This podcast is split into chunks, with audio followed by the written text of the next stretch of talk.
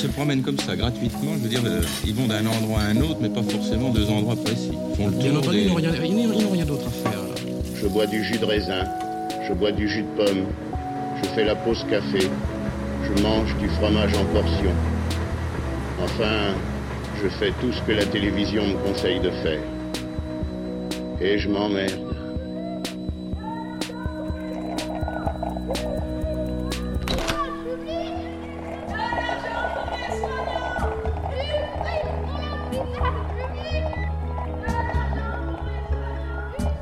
Radio Monobloc. Radio Monobloc.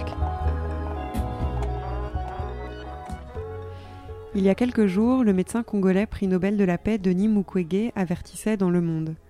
Il faut agir au plus vite si nous voulons éviter l'hécatombe en Afrique. La population perçoit très clairement le danger, disait-il, mais la réalité africaine est cruelle, la pandémie nous guette et le confinement est pratiquement impossible. Les gens sont pauvres, vivent au jour le jour et ont l'impérieux besoin de sortir pour s'alimenter. Comment leur demander de choisir entre mourir de faim en se confinant à la maison ou prendre le risque de mourir du coronavirus en sortant pour gagner leur pain? C'est un dilemme terrible. Faute des moyens dont disposent Européens et Américains, nous n'avons donc qu'une option prévention, prévention et prévention.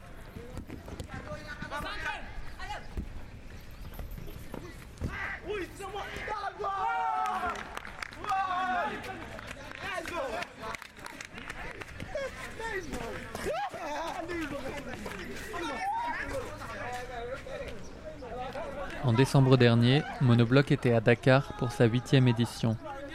Le Sénégal est le deuxième pays le plus affecté d'Afrique après le Burkina Faso. C'est à Dakar que Pape Diouf était hospitalisé avant sa mort. En décembre, nous avions eu la chance d'y rencontrer des musiciennes et des musiciens de rap et de hip-hop très investis sur des questions sociales, en prison, auprès des femmes et des enfants des rues. Alors, comment être surpris que sur la prévention demandée par Denis Mukwege, les rappeurs se mobilisent une nouvelle fois. Comme ici, le mouvement Y'en et la chanson Fagerussi Coronavirus. En Wolof, prévenir le coronavirus. Lëmbe ci na àdduna am na Sénégal. Dugg na ci gox yi am na ñi mu dal. Nañu moytu salte set setal. Question de santé nationale. Bul baay bul baay jëfee ko message bi dafa clair. Wel ñoo ngi ñaan corona dem teer waruñu xaajale dañ boole mën ko guerre. Dimbal ak yërmande ci dëkkandoo yi frère. Aar sa bopp aar ñi la jege tamit. Ku nekk def sa wàll ñu daan ko amul salit. Sëqat teg ci sa loxo waroo génne tuflit. Sëqat ci mouchoir soo pare yóbbu mbalit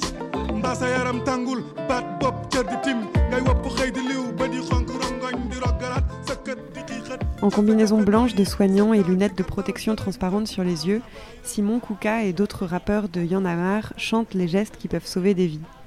Le mouvement Y'en a marre, né de contestations massives contre les hausses du prix de l'électricité en 2011, est connu pour ses prises de position contre les promesses non tenues du président Macky Sall. Mais cette fois, après avoir entendu leurs chansons, c'est le ministre de la Santé qui les a autorisés à tourner leurs clips à l'hôpital de Fan, un des principaux hôpitaux de Dakar, le même hôpital où sont mis en quarantaine une partie des malades. Dans leurs clips, les rappeurs se filment dans l'hôpital en technicien de laboratoire, soulevant des microscopes et des tubes à essai. Contre le coronavirus, la musique a un rôle vital à jouer, soutient le rappeur Tala dans une interview.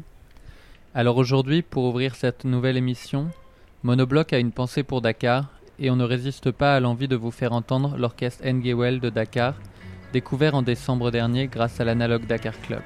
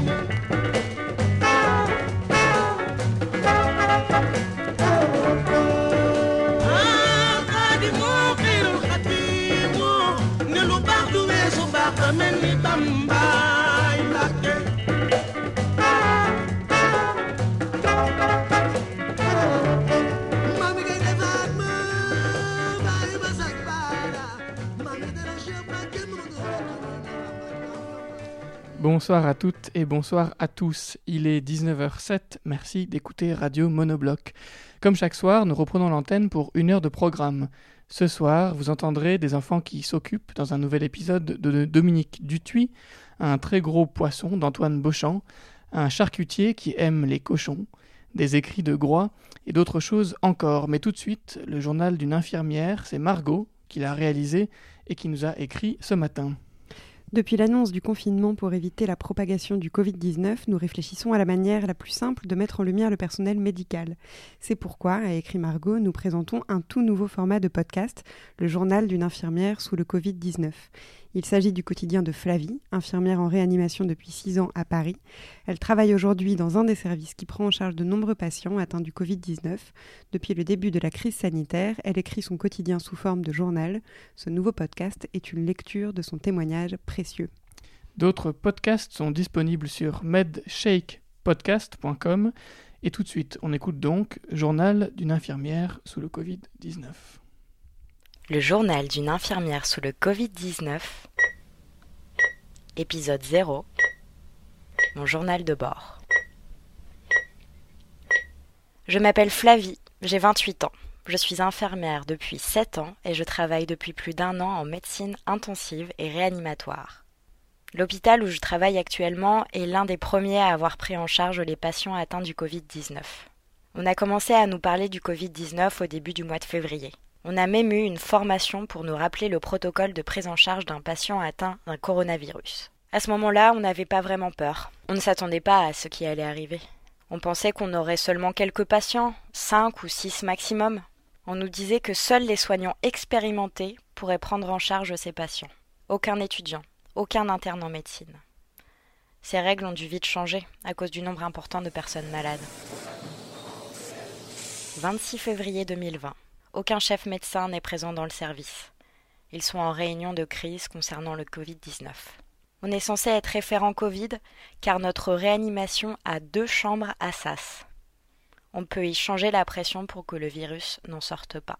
La réanimation a été coupée en deux. Un peu moins de la moitié du service est bloqué par un mur construit en quelques heures pour séparer les patients suspects ou infectés des patients non atteints par le Covid-19. 27 février 2020. Le président de la République et le ministre de la Santé sont venus visiter le service. Ils serrent les mains de tout le monde. On passe sur BFM TV. On commence à se rendre compte que notre service va jouer un rôle important dans les prochains jours. On se forme petit à petit à l'habillage et au protocole. La prise en charge globale de ces patients reste la même, mais quelques petits détails changent. On ne rentre dans une chambre que habillé de la tête aux pieds. Charlotte, lunettes de protection, masque FFP2, surblouse, tablier, double paire de gants. Il faut suivre étape par étape l'habillage et le déshabillage. Savoir avec quelle paire de gants je peux toucher cette poignée, puis celle-ci. Est-ce que je retire mes lunettes de protection dans la chambre Dans le sas Dans le couloir? On a un protocole écrit qui fait une cinquantaine de pages. Ceux qui ont eu le temps l'ont lu, mais ce n'est pas la majorité du personnel. Alors on s'éduque les uns les autres, on vérifie ce que nos collègues font pour les protéger du virus, mais aussi pour protéger les autres patients qui ont des pathologies sévères et pour qui ce serait fatal d'être contaminés par le Covid. On apprend à désinfecter nos tubes de prélèvement. 15 minutes, tremper dans de l'eau de javel, puis nettoyer à nouveau, puis disposer dans un triple emballage et enfin acheminer en main propre aux différents laboratoires de l'hôpital avec des étiquettes Covid dessus. Et voilà, c'était l'épisode 0 du journal d'une infirmière sous le Covid-19. Si vous souhaitez apporter votre pierre à l'édifice, sachez que dans le contexte de l'épidémie du coronavirus, la collecte de sang est essentielle pour répondre aux besoins des patients. L'établissement français du sang, l'EFS, vous invite à donner votre sang afin de sauver des vies et de contribuer à soigner de nombreux malades. Plus d'informations sur servicepublic.fr. Le journal d'une infirmière sous le Covid-19 Épisode 1 Le premier patient 3 mars 2020 Après plusieurs patients suspects avérés négatifs, nous recevons notre premier patient positif au coronavirus. Il y en a eu tellement d'autres depuis que je ne me souviens plus de lui. Tout ce que je peux dire, c'est que malheureusement, il est décédé depuis. 4 mars 2020. Ça prend de l'ampleur. Nos supérieurs prennent la décision d'ouvrir nos 15 lits de réanimation seulement aux patients Covid. Les femmes enceintes ne peuvent plus venir travailler chez nous. Les hommes barbus sont priés de se raser entièrement ou de changer de service. Le masque FFP2 doit être totalement étanche pour être efficace. 6 mars 2020. On transfère tous les patients négatifs vers une autre réanimation. Ça y est, le service est prêt à accepter les patients Covid. Une espèce de grand nettoyage pré-guerre, le calme avant la tempête. 7 et 8 mars 2020. Le service se remplit. Les camions du SAMU font la queue devant notre bâtiment pour nous laisser les patients. Leur état de santé est très grave. Nous sommes choqués par le type de patients que l'on a. On nous avait dit ils auront une santé de base fragile, des antécédents médicaux et ils seront vieux. Imaginez le choc qu'on a eu quand un patient de moins de 30 ans est arrivé et le choc qu'on a eu quand sa santé s'est dégradée. Les autres sont dans un état gravissime. Nous n'avons jamais eu autant de patients aussi graves en même temps. Les équipes ont été renforcées. Nous avons ouvert sept lits en plus. Nous avons accueilli dans notre service des infirmiers anesthésistes et de nombreux médecins pour nous aider. Nos cadres ont conscience de la difficulté de notre travail en ce moment et elles font tout pour nous épauler, pour rendre nos journées moins difficiles. Elles ne comptent plus leurs heures pour nous. Les médecins sont également très présents pour l'équipe soignante. Ils sont bienveillants. Ils nous demandent tout le temps comment on va, si on a des difficultés, comment on peut améliorer les choses. En ce qui concerne l'état de nos patients, le tableau reste le même. Ils arrivent chez nous sous oxygène à haut débit. On les intube vite, on les met sous respirateur. On leur pose des cathéters veineux et artériels, mais ils se dégradent encore plus. On les plonge dans un coma artificiel. On finit par les mettre en DV, c'est-à-dire qu'on les positionne sur le ventre pour qu'ils puissent respirer mieux. Pour les plus graves, on leur met l'ECMO, une machine qui oxygène le sang à la place des poumons. Et pour des raisons inexpliquées pour le moment, le virus semble avoir des répercussions sur les reins. On est souvent obligé de les dialyser avec une machine qui filtre le sang à la place des reins. Malgré toutes ces machines et tous ces traitements, leur état ne semble pas s'améliorer. Face à l'épidémie du Covid-19, le gouvernement appelle à la mobilisation générale des solidarités.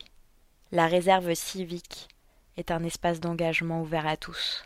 Que l'on soit bénévole dans l'âme, habitué depuis toujours des missions associatives, que l'on ait à cœur pour la première fois de donner un peu de temps et d'énergie, parce que cette guerre sanitaire est sans précédent, parce qu'elle nous concerne toutes et tous, et parce que nous voulons la gagner ensemble. Rendez-vous sur jeveuxaider.gouv.fr. Un très grand merci à Margot et à Flavie pour ces épisodes 0 et 1 du journal d'une infirmière au temps du Covid-19. On entendra l'épisode 2 demain. Et tout de suite, 19h15, c'est l'heure de la chronique musicale d'Adrien Chevrier. Il faudra te faire un jingle bientôt. Oui, bonsoir Amélie, bonsoir à toutes et bonsoir à tous. Hier, je vous faisais entendre trois versions du même prélude de Chopin, souvenez-vous, par Gainsbourg, par Eugène Cicero et par le pianiste classique russe Danil Trifonov. Ce soir, décalant un peu la focale, je voudrais vous faire entendre trois ou quatre versions différentes d'un même air de bossa nova. En fait, le plus illustre de tous, puisqu'il s'agit de l'air rendu célèbre par le film de Marcel Camus, Orfeo Negro, une des bandes originales sans doute les plus reprises de l'histoire de la musique, Mania de Carnaval. Je passe sur l'histoire de la sélection de cet air pour accompagner et soutenir le film, qui a entre nous très mal vieilli, mais peu importe. Pour un peu, sachez que la chanson aurait pu ne pas y figurer, ne pas figurer dans la bande originale, la décision s'est prise, raconte tout un peu au dernier moment, vous n'aurez aucune difficulté à trouver tout cela sur internet. Bref, il existait déjà plusieurs versions dans le film, mais c'est surtout après le succès d'Orfeo Negro que les déclinaisons explosent au point que le morceau est désormais connu sous au moins trois noms différents, puisqu'on le désigne parfois sous le nom Mania des Carnavals, parfois la chanson d'Orphée, ou encore One Day in the Life of a Fool, une journée dans la vie d'un fou. Je vous propose donc de commencer par le commencement, par la bossa nova et les premières versions. Celle que vous entendez sous ma voix est une des versions originales, puisque c'est celle instrumentale du film, euh, c'est la version de Paul Desmond. Mais je voudrais commencer surtout par vous faire entendre celle que je préfère pour ma part, celle d'Elisete Cardozo.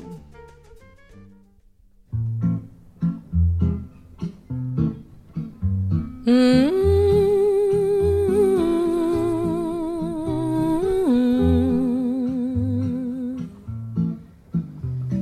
Mm-hmm.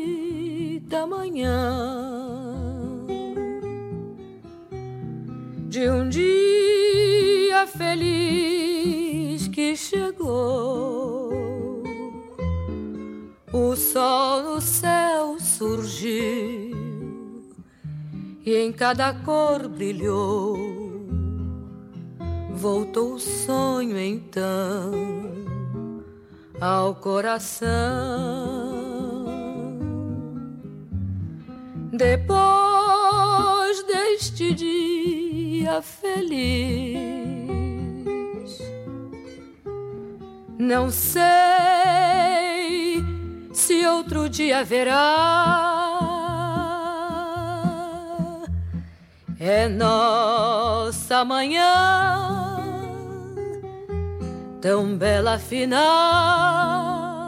manhã de carnaval.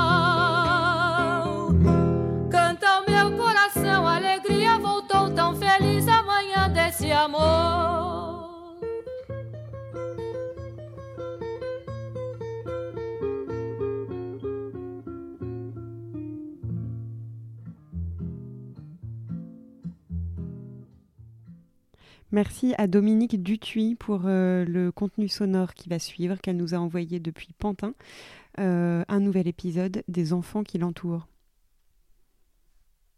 Épisode 2 À Pantin, qu'est-ce que les enfants fabriquent derrière les murs? Ils s'entraînent, ils rêvent, ils créent, ils jouent. Témoignage de Mohamed, de Céliane, de Ouma, interrogée par son papa, et de Gabriel. Euh, je vais vous passer mon aide. Je vais voir si. Euh, Ahmed, c'est Jean-Minique, elle veut te parler. D'accord, tu viens Oui, allô, bonjour. Bonjour Mohamed, tu te sens un peu euh, enfermé entre quatre murs? Hum, non, si j'ai des trucs pour me divertir, euh, ouais, mais après je m'imagine euh, quand je vais reprendre euh, mon sport, et voir si j'ai regressé, si j'ai pas regressé. Parce que en fait, moi j'ai envie de devenir footballeur, mais j'ai très envie de devenir footballeur. Et le temps de quantité des gens qui deviennent footballeurs, quand même, c'est extrême. Il n'y a pas beaucoup de gens sur, euh, on va dire, il y a 200, 200 personnes sur euh, des millions et des millions de personnes qui deviennent footballeurs. C'est pour ça qu'il faut travailler dur. Alors comment tu fais pour continuer ton entraînement de footballeur chez toi? Ben, je m'entraîne à jongler un peu. Tu te mets où? Dans le salon? Euh, oui, quand je jongle dans le salon pour avoir un peu plus d'espace. Mais quand même, des fois, j'avoue, euh, les meubles, le canapé, ça, ça commence à me, ça me dérange. euh, Le vélo de sport, euh, ça me dérange. Quand je fais des jongles, après, ça part sur euh, le, le truc et du coup, après, euh, ça tombe. coup, je suis obligée de tout recommencer. Comparé au stade, euh, nous, on dit dans le foot, jongler, c'est la, c'est la maîtrise de balle. De toute façon, moi, je maîtrise déjà ma balle, mais quand même, il n'y a personne qui est parfait. Comment ça se passe avec tes parents? Bah, ils disent rien. C'est vrai? Ouais, ils disent rien. Maman, est-ce que t'es dérangée euh, euh, de faire du jeu? Elle n'est pas dérangée. C'est juste pour pas que j'étouffe quelque chose euh, comme la télé ou un truc comme ça. Sinon, ça va partir très vite en cacahuète. Ça, je le. Désolée, mon petit frère et ma petite soeur, ils sont en train de faire n'importe quoi dans le salon. Tu vois, je vais leur demander de faire de bruit, quoi. Comme ça, vous entendez bien le bruit, le bruit du ballon. Là, vous l'entendez?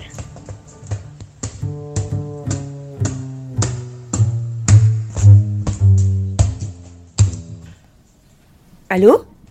Ça va Célian? Oui, ça va. Moi, je joue tout seul. Des fois, je monte dans mon lit, comme j'ai un lit superposé, et euh, je rêve, et j'essaye euh, de jouer au tracteur parce que ça me rappelle ma mamie. Parce que ma mamie, elle était agricultrice. Euh, je mets le casque et je mets un peu de son, et après, je conduis les tracteurs et tout ça. C'est comme si euh, c'était dans une ferme et qu'en fait, c'est un peu comme si tout était déjà construit et que moi j'avais juste à faire ce qu'il fallait faire. Par exemple, euh, où faut donner à manger aux animaux, où faut leur mettre de la paille. Hum, moi j'essaie de rester longtemps, mais souvent il y a mon petit frère ou ma petite soeur qui vient me déranger. Bah, moi j'aime bien tout ce qui est machine, du coup euh, j'aime bien euh, rêver de ça.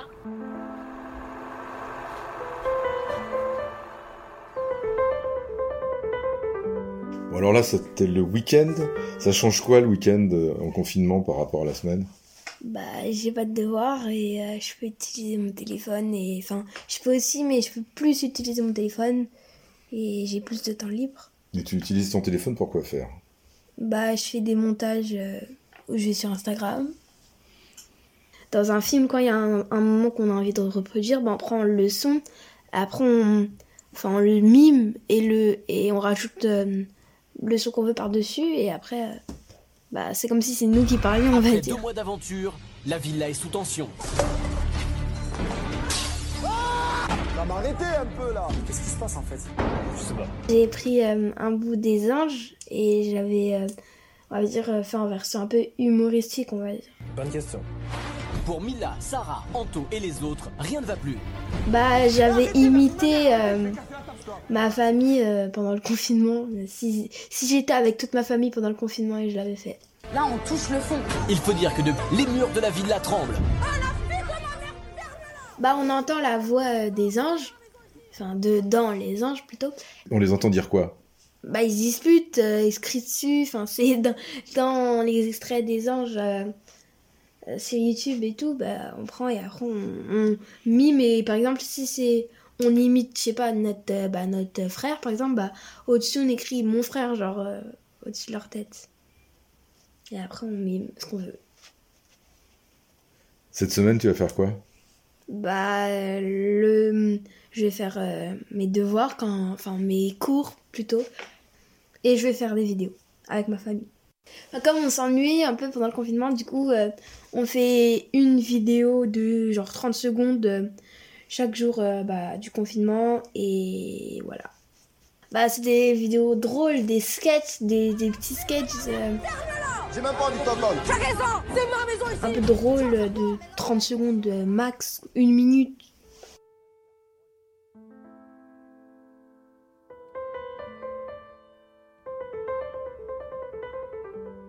Moi, ce qui me permet d'oublier, c'est de rester avec ma famille. Je joue avec eux et euh, ça me fait du bien. À quoi vous jouez? On a inventé plein de jeux et on joue euh, souvent. Et on se dispute beaucoup aussi. hein. C'est parce qu'il y a des mauvais joueurs? Oui, en partie moi, parce que j'aime pas perdre. Qu'est-ce que vous avez inventé comme jeu par exemple?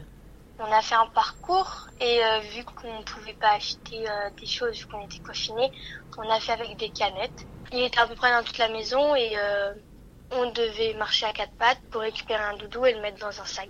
Et les adultes aussi, ils, ils se mettaient à quatre pattes alors? Oui, mais c'est un peu compliqué pour eux vu qu'ils touchent le sol, donc c'est compliqué. Et vous vous parlez beaucoup Oui, ça perturbe aussi le coronavirus, donc euh, on regarde tout le temps les informations. Bah, ça fait bizarre de tout le temps regarder les informations pour savoir ce qu'il y a dans le monde, parce que euh, on pourrait oublier ce qui se passe et respecter juste les lois. Au moins, on pourrait sortir peut-être plus vite. Bah, mon moral, il est un peu à zéro parce que euh, je fais plus rien à part euh, rester euh, enfermé. Mais j'ai des amis. Vu qu'on a le droit de sortir quand même de notre petit espace pour aller un peu se balader dans l'immeuble, et bah, on peut se rendre, on peut les voir dans le parking parce que le parking c'est pas interdit.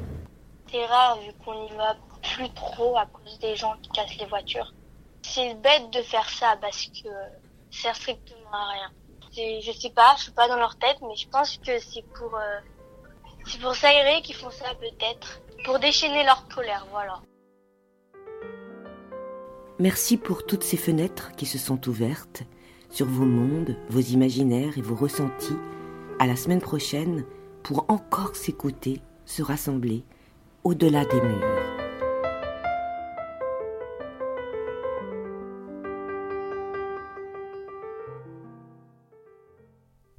Et c'est l'heure sur Monobloc de la chronique d'Antoine Beauchamp.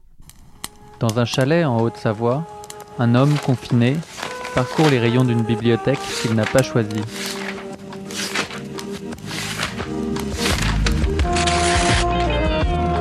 C'est la contre-bibliothèque idéale. D'Antoine Beauchamp. Euh, J'ai décidé d'écrire euh, pour m'acheter un appartement. J'ai décidé d'écrire pour m'acheter un appartement et voilà la correction demandée qui est faite. Donc, Oui, hier, on avait fait une, une petite erreur. Donc, euh, j'espère qu'Antoine va être content. On l'appelle pour savoir.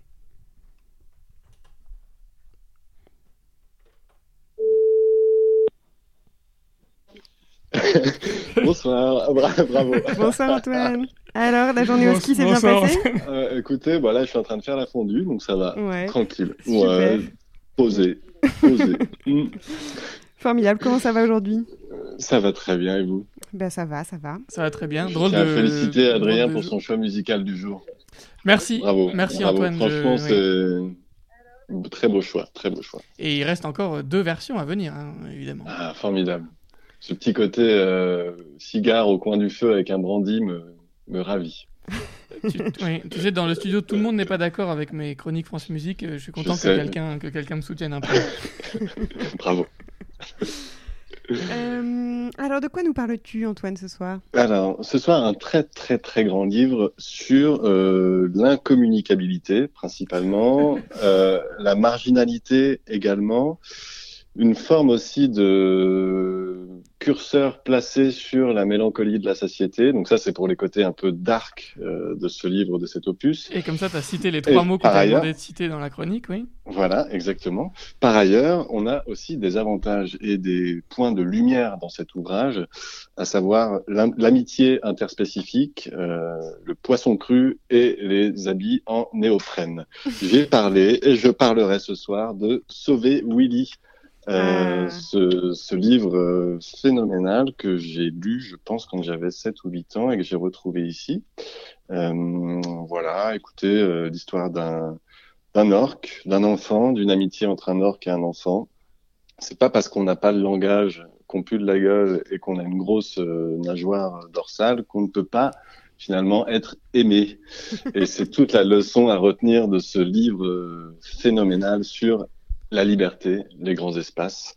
Euh, et puis, comme c'est euh, le 1er avril, je me suis dit que c'était cool d'avoir non pas un poisson d'avril, mais un cétacé d'avril. voilà. Voilà, c'est parfait. C'est tout pour moi. raisons. C'est tout pour moi ce soir. C'est Bah, ça, merci, c'est pas parce qu'on a. ouais, c'est parfait. Bah, merci Écoutez, beaucoup, Antoine. Je vous embrasse, je vous embrasse. Salut. Et à demain. Salut, à Salut. demain. Ciao, ciao.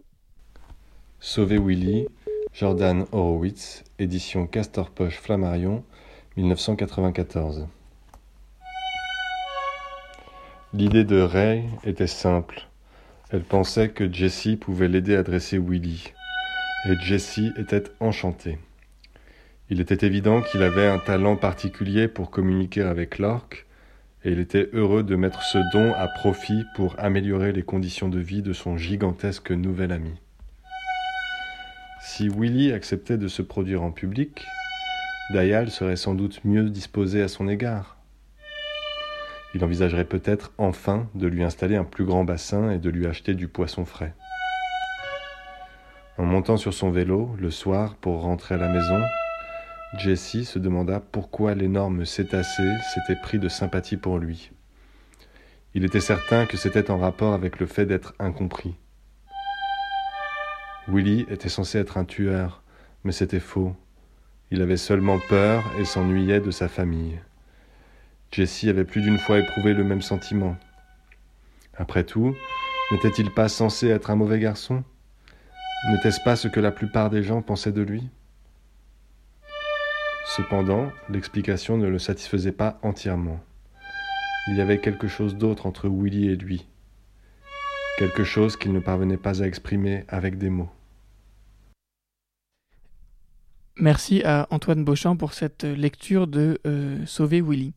Euh, je vous faisais entendre tout à l'heure euh, la version de Manière des Carnavals par la célèbre chanteuse brésilienne carioca Elisette Moreira Cardoso. On écoute maintenant celle plus jazzy du saxophoniste américain Stan Getz.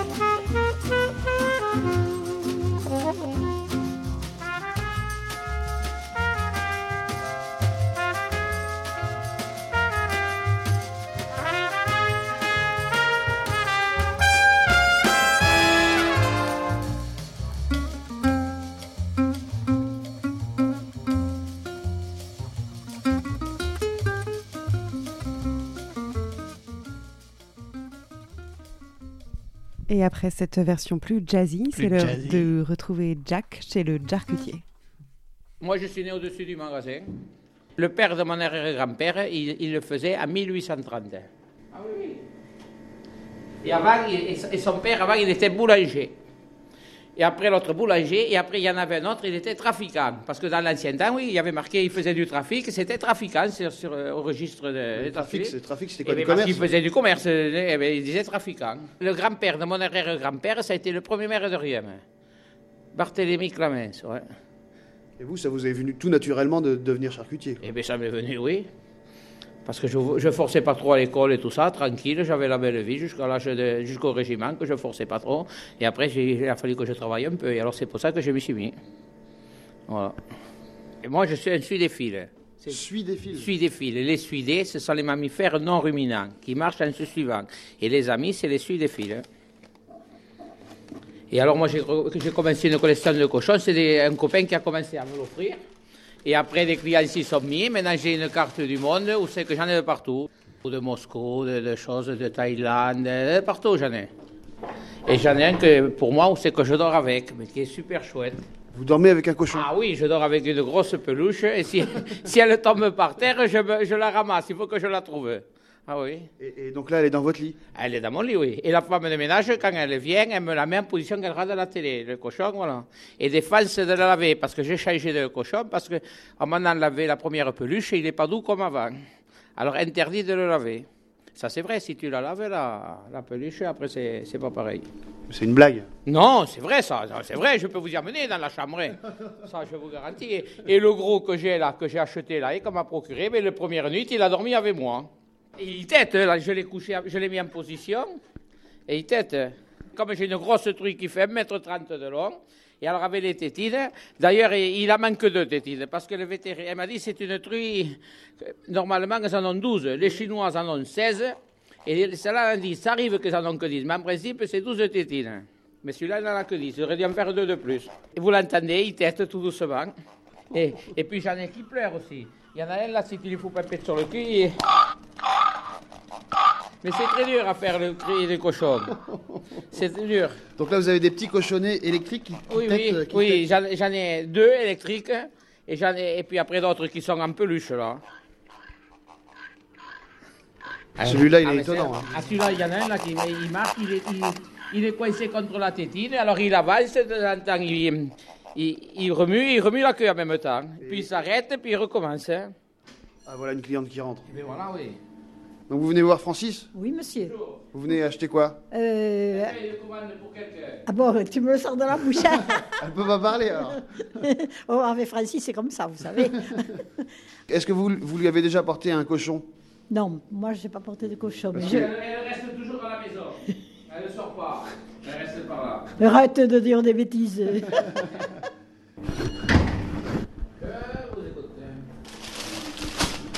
Donc vous, vous venez acheter du cochon aussi Ouais.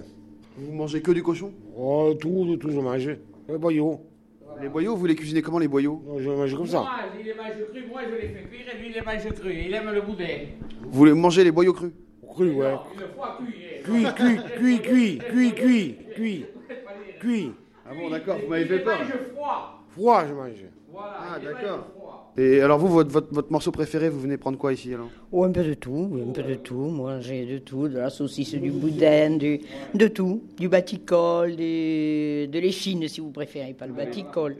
C'est le vrai mot. La saucisse de foie. Voilà, c'est c'est varié chez Francis. Et très bon. 7,02, 7 euros. Et même particularité, vous quand, je- quand les gens me font un chèque, je rends la monnaie sur le chèque. Parce que moi, c'est plus facile. Donc, tu en as passé. Com- comment se fait-il que vous faites la monnaie sur les chèques? Parce que moi, quand je compte, c'est plus facile. Maintenant, si ça, ça refait 8,80, je donne 20 centimes et la farme marque 9 euros sur le chèque. C'est pour m'arranger mon coup à moi. C'est pour ça. Comme ça, ça fait des comptes ronds. Et j'appelle des comptes ronds. Voilà. Je rends la monnaie sur le chèque. Ça, c'est ma saucisse, hein. Non, Non, c'est là. celle-là, la. D'accord. 0,61. C'est-à-dire que chez le monsieur, il y a autant de viande que, de- que de cochon euh, sur l'étal. Oui, oui, oui. C'est fou. C'est lequel votre petit cochon préféré? Oh, je sais pas. Comme il en a, il vous l'a dit Oh, Il me l'a pas dit encore, mais à mon avis, il le sait exactement. hein. Oh, il va vous le dire, oui, certainement. Et combien vous en avez alors? Peut-être 500, j'en sais rien. Je compte 500 Oh oui, parce que j'en ai de côté là, il y en a, des- il y en a partout, c'est serré, je ne sais plus où les mettre. Et j'en ai que personne ne peut avoir, que ce sont des clients qui l'ont fait eux-mêmes. C'est des pièces, quoi. Ah, c'est des pièces uniques, comme celui-là. Mais c'est une cliente qui l'a fait, elle est dans un club de poterie, il y a mon nom et tout là, et celui-là il ne peut pas être... euh, Alors je lis ce qui a marqué dessus. Francis Monteau, Oui. pour son éternelle gentillesse. Et parti. Je suis célibataire. Ah bon, on va se passer une annonce alors. non, non, non, non, non, non, ça va bien comme je sais, comme ça, non, non, non. Quand, je, quand on me demande un kilo et que je fais au, centimètre près, pile, au poids près, j'embrasse la cliente. Et, mais par contre, chaque autre fois, il y avait une Allemande qui était magnifique, et bien j'ai pas réussi, j'ai réussi à l'embrasser rien que pour le, le- le premier de l'an.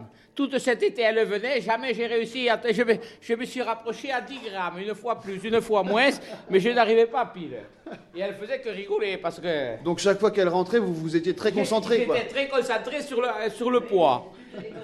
Eh bien, j'arrivais pas, parce qu'elle est vraiment belle. Ça, oui, hein. Ah, elle est jolie comme tout, hein. Et le coup après, je le raconte à un client.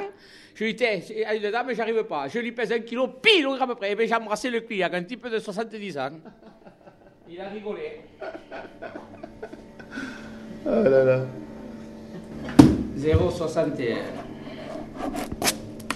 Donc,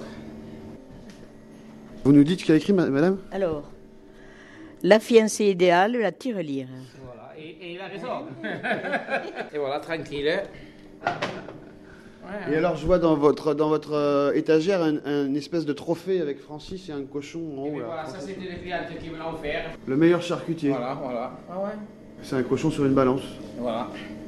Tranquille. Il y en a un là, qui, il y a un cochon qui est, qui est assis là. Et c'est quand on m'a opéré des hémorroïdes. Les copains qui m'ont offert ça. et, et je vais vous amener dans les WC. Quelqu'un m'a offert la balayette et c'est un cochon aussi.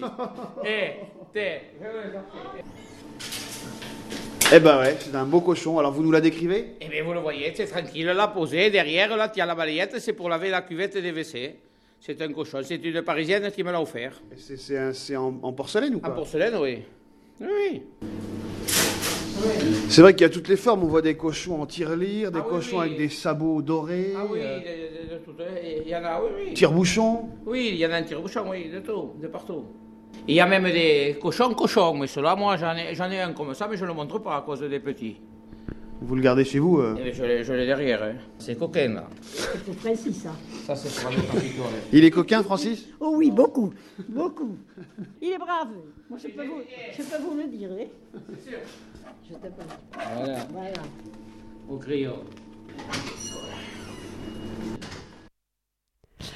Merci à Jack pour cette très belle rencontre avec un charcutier et ses cochons. Le son suivant est un mélange. Il y a d'abord Colette qui a partagé avec nous ses épisodes de Colette se confine, une minute par jour, toutes disponibles sur SoundCloud. Et le dernier épisode de Colette est une courte lecture de Bernard Moitessier. Et puis il y a aussi Jimmy et Gwen, lecteurs eux aussi de Bernard Moitessier, matelots qui nous écrivent depuis le bateau sur lequel ils sont coincés à Boulogne-sur-Mer.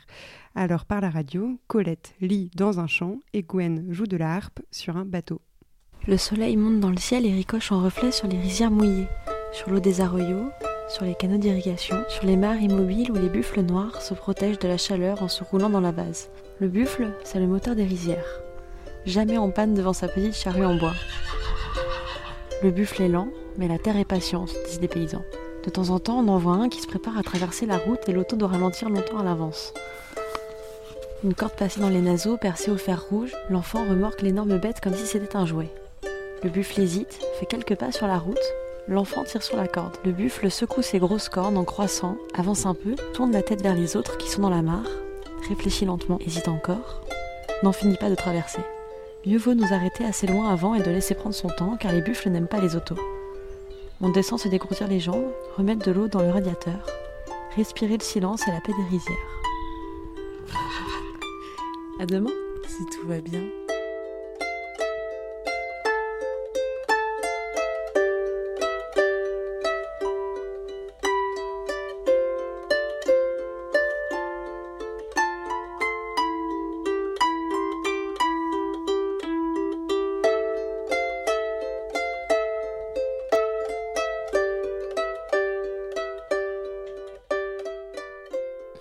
19h45, vous êtes toujours sur Monobloc, c'est désormais le troisième temps de la chronique Mania des carnavals. On écoute maintenant une version euh, anglaise, puisqu'elle s'appelle euh, One Day in the Life of a Fool, un jour dans la vie d'un fou, et c'est une version par Frank Sinatra.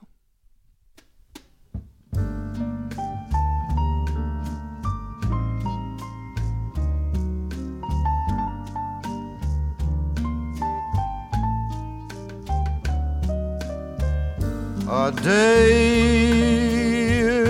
in the life of a fool.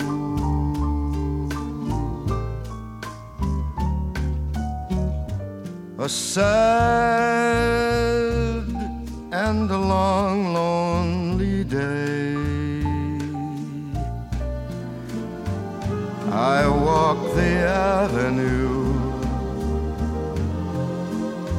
and hope I'll run into the welcome sight of you coming my way.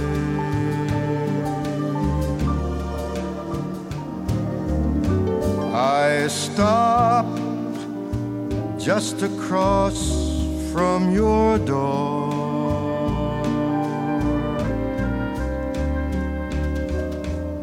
but you're never home anymore.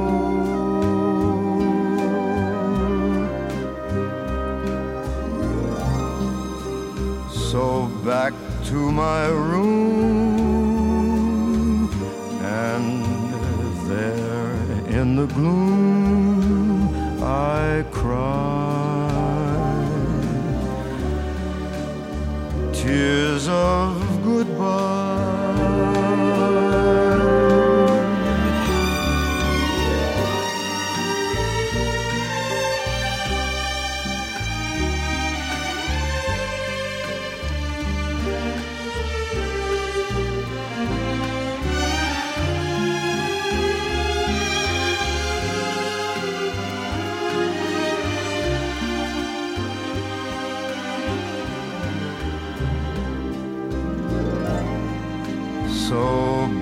To my room,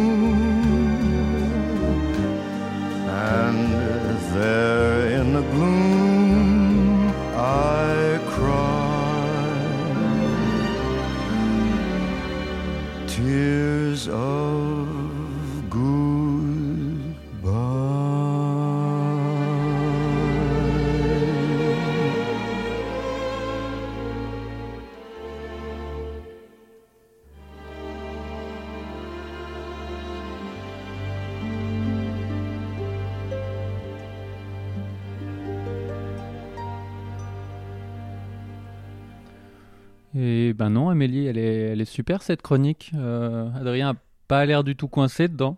Enfin, bon, moi c'est mon avis. Euh, et maintenant, euh, Céline et Samuel, qui euh, habitent à Groix, nous ont envoyé une seconde contribution. Lecture euh, du roman coécrit par Céline et deux co-auteurs, En attendant les troubles. En raison des troubles. Un roman, trois auteurs, trois personnages. Une échappée proposée par Samuel et Céline.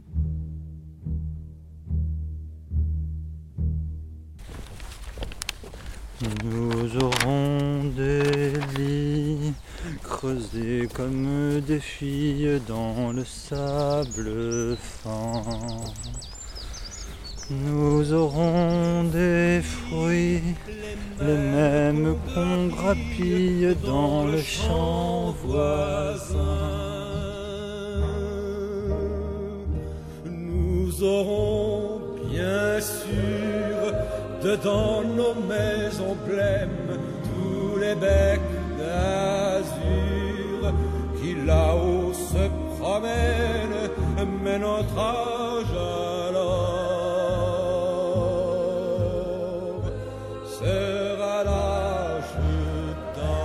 Attestation sur l'honneur. Dimanche 29 mars, 8h40. Je sors me promener avec mon chien pour une durée d'une heure. Le vent souffle aujourd'hui, un vent du nord-est, un vent froid, le nord-est. J'irai voir l'océan en passant par Locmaria Bien voilà, c'est parti pour un nouvel euh, enregistrement d'un chapitre de En raison des troubles, ce roman qu'on a écrit à trois et que le confinement m'oblige à lire euh, toute seule, avec heureusement la participation de Samuel pour la mise, mise en scène, mise en voix. Je suis en route pour son jardin, comme d'habitude. Aujourd'hui, euh, il y a un peu de vent. Il y a un petit peu plus de vent. euh, Hier, j'ai appris que plusieurs personnes suspectées d'être infectées par le virus ont été transportées à Lorient sur le bateau des sauveteurs en mer, le bateau de la SNSM, la Société nationale de sauvetage en mer. J'ai lu ce matin, avant de sortir sur Internet, l'arrêté préfectoral autorisant le marché de Groix, parce que celui-ci répond aux besoins d'approvisionnement de la population en produits alimentaires de première nécessité. Bon, bien sûr, il n'y a pas de caméra, c'est pas possible de vous faire découvrir euh, cette belle région, euh, cette euh, ces haies verdoyantes. Je parlais des pruneliers, je pourrais aussi parler maintenant de l'aubépine. L'aubépine Crataegus monogina, Contrairement au prunelier, elle fait ses feuilles avant ses fleurs, donc ça donne un, effet très différent. En plus, ces fruits, il va falloir attendre l'été maintenant, mais ils sont riches en vitamine C. On peut aussi en, sels minéraux, donc on peut les, euh, les écraser en fait. Ça s'appelle des sénelles. On peut les écraser pour euh, enrichir sa farine. Et c'est vrai que maintenant, je réfléchis à tout ce savoir que j'ai acquis sur euh, la botanique, l'utilisation des plantes à titre médicinal et gastronomique. Et je me dis que bah, ça va peut-être me servir dans les, jours à venir, les mois à venir. On ne sait pas ne sait pas combien de temps on va rester dans cette situation. Et rien que le fait de, savoir euh, quelles plantes je peux consommer et comment, qu'est-ce que ça va m'apporter comme nutriments, ça me rassure dans cette période qui, est assez stressante. Je cueille une poignée d'orties pour l'infusion du jour.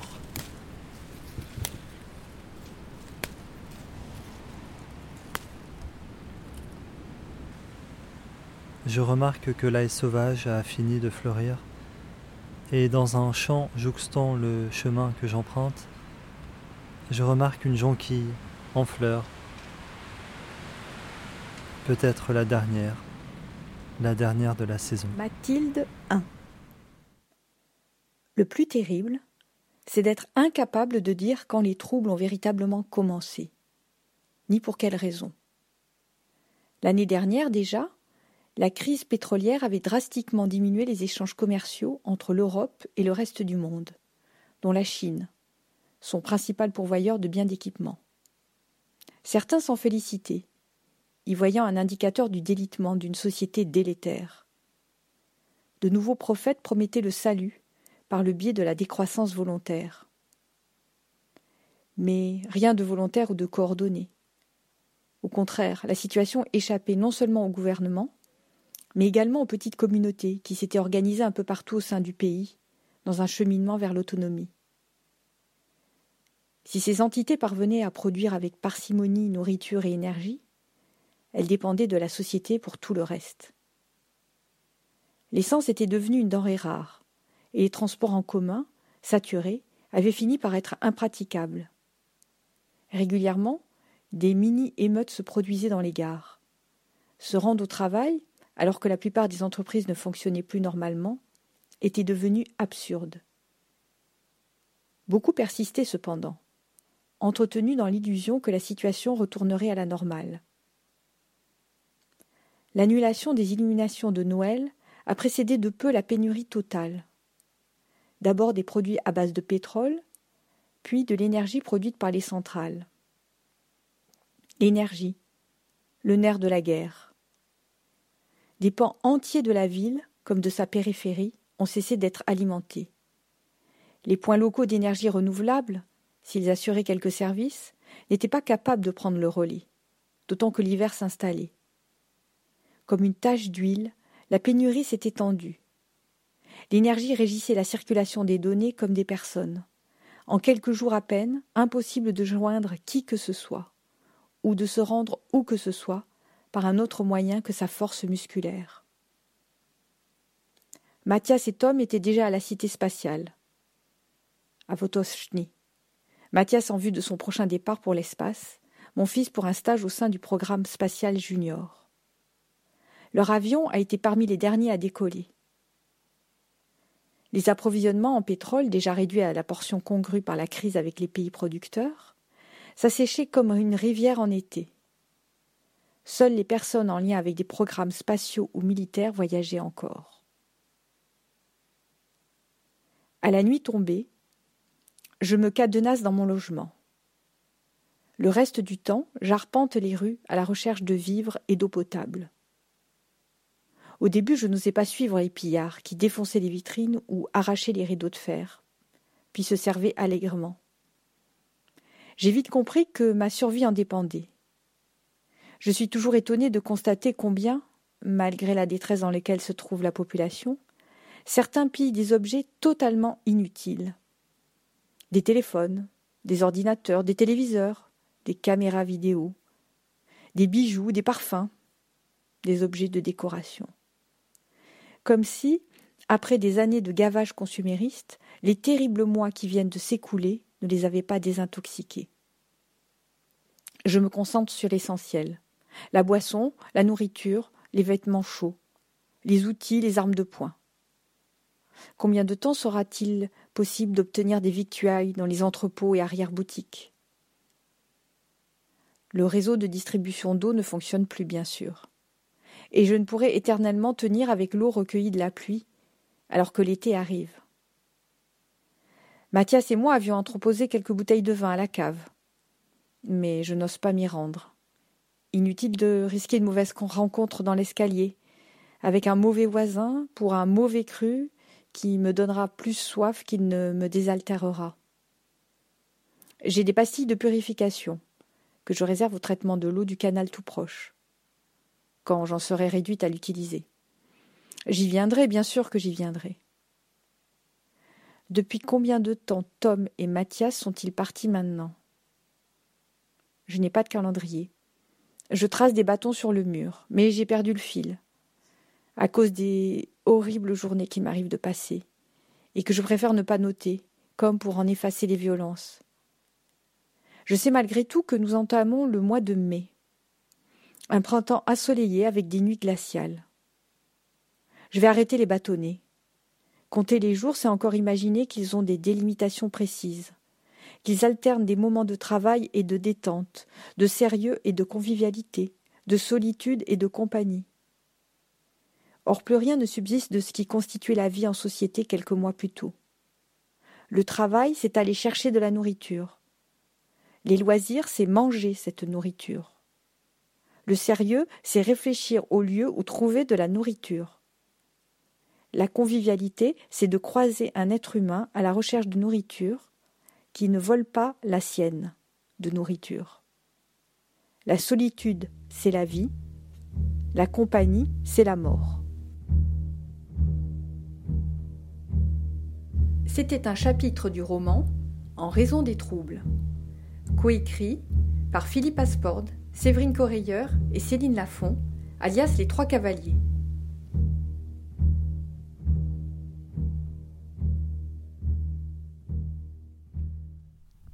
Il est 19h59, bientôt 20h sur Monobloc. C'est donc le moment de rendre l'antenne.